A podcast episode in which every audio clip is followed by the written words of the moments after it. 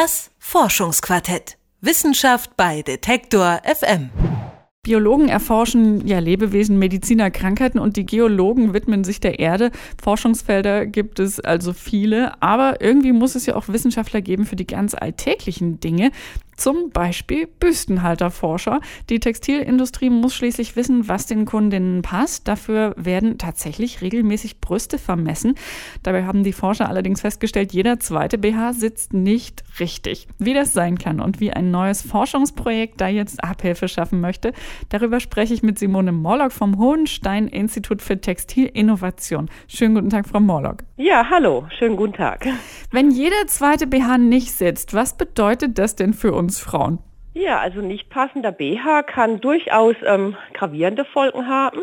Zum einen natürlich die optischen Gründe, also ich habe unter Umständen keine schöne Ausformung der Brust, wenn die Kappform nicht zur Brustform passt oder wenn die Brust für den BH zu schwer ist, den ich trage, dann kippt der ganze BH nach vorne, rutscht hinten nach oben und das sieht bei eng anliegender modischer Bekleidung sehr, sehr unschön aus. Haben Sie vielleicht selbst auch schon gesehen.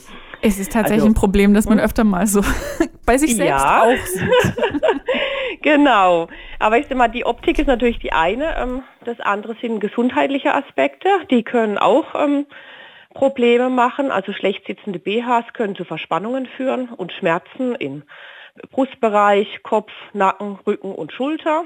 Wir haben unter Umständen Druckstellen, seitlich an der Brust, unter der Brust ähm, oder auch auf der Schulter. Also wenn Sie so BHs tragen, die ganz schmale, einschneidende BH-Träger haben, kann der Trapezmuskel ähm, belastet werden, der ganze Schultergelenkapparat und es kann sogar zu irreversiblen Verletzungen des Bindegewebes führen, sodass Sie quasi dauerhafte Einkerbungen auf der Schulter haben. Auch das ist keine Seltenheit und ist vor allen Dingen ein Problem bei großen Größen. Genau, also daher ist es äh, wäre schon anzuraten, auf einen passenden BH zu achten. Das klingt ja teilweise durchaus dramatisch. Wenn ich einen BH äh, kaufe, probiere ich den, also wenn ich kann, natürlich normalerweise im Geschäft an. Ähm, ja. Wie kann es denn aber dann sein, dass man als Kundin eben doch nicht sofort merkt, dass da was nicht richtig sitzt? Also oft hat man ja schon das Gefühl, ach, der ist jetzt völlig okay. Ja, also das ist natürlich ein sehr vielschichtiges Problem und ich muss natürlich eingangs schon sagen, also wenn Sie ins Fachgeschäft gehen, da wird man in der Regel sehr, sehr gut beraten. Ja, da passt der BH auch dann gut. Die Fachgeschäfte kennen die Unterschiede zwischen den unterschiedlichen Marken und auch welche Größe eine Frau tragen muss. Das Problem sind die Nicht-Fachgeschäfte, wo die Beratung fehlt oder vor allen Dingen im Versandhandel oder Onlinehandel, was ja wirklich zunehmend wichtiger wird. Und hier ist es eben für die Frau sehr schwer, das richtige BH-Produkt zu finden, ja, da die BH-Formen und Größen sehr, sehr unterschiedlich sind, sehr variieren. Und der Grund ist sicherlich auch daran zu sehen, dass bisher eben verlässliche Brustdaten ähm, gefehlt haben und die Hersteller ähm, deshalb quasi ihre eigenen Formenphilosophie kreiert haben. Und deswegen fallen die BHs so unterschiedlich aus. Wie kommt man denn jetzt ran an verlässliche Brustdaten, wie Sie es gerade so schön genannt haben? Dazu führen wir ähm, sogenannte Reihenmessungen durch und analysieren Körperdaten, also wenn es bei Oberbekleidung ähm, Probleme gibt oder hier im speziellen Fall eben die Brustdaten. Ja, da können wir Menschen mit dem Maßband vermessen oder eben jetzt in der jetzigen Zeit mit dem 3D-Scanner vermessen die Menschen, können die Daten statistisch auswerten und können dann Größentabellen erstellen.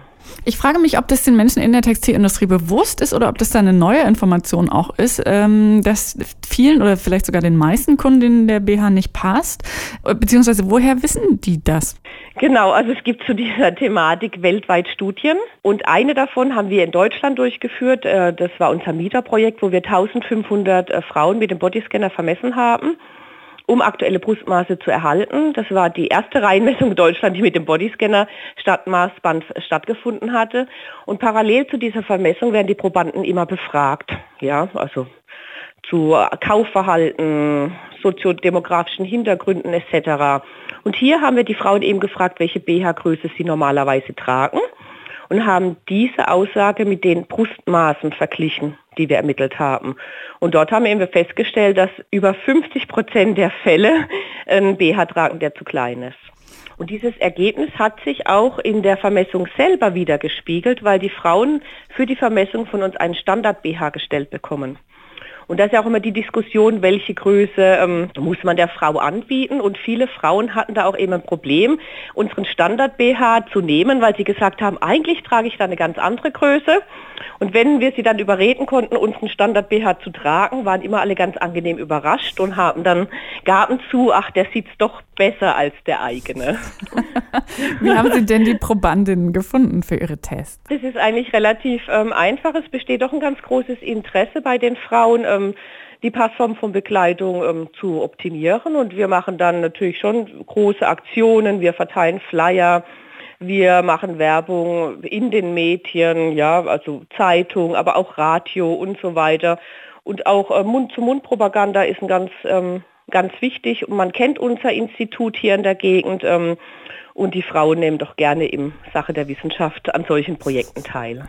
Sie haben ja jetzt ganz viele Daten gesammelt über Büstenhalter ja. und Brustgrößen auch. Was passiert damit? Also sitzen Sie da jetzt drauf oder steht dann am Ende der Forschung der neue Super BH? Also was machen Sie jetzt damit als nächstes?